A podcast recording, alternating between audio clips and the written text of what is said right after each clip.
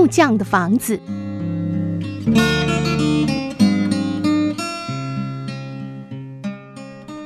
一个上了年纪的木匠准备退休，他告诉雇主，他不想再盖房子了，想跟他的老伴过一种更加悠闲的生活。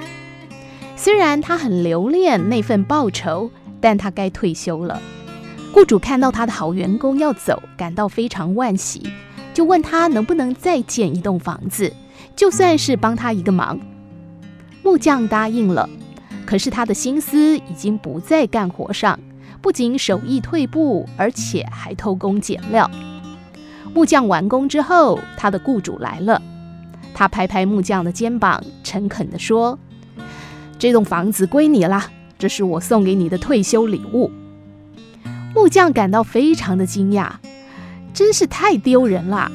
要是他知道他是在为自己盖房子，这干活的方式就会完全不一样。你可能就是那个木匠。每天你钉一颗钉子，放一块木板，砌一面墙，往往没有竭尽心力。终于，你吃惊地发现，你将不得不住在自己盖的房子里。人生就是一项自己做的工程。我们今天做事的态度，决定了明天住的房子。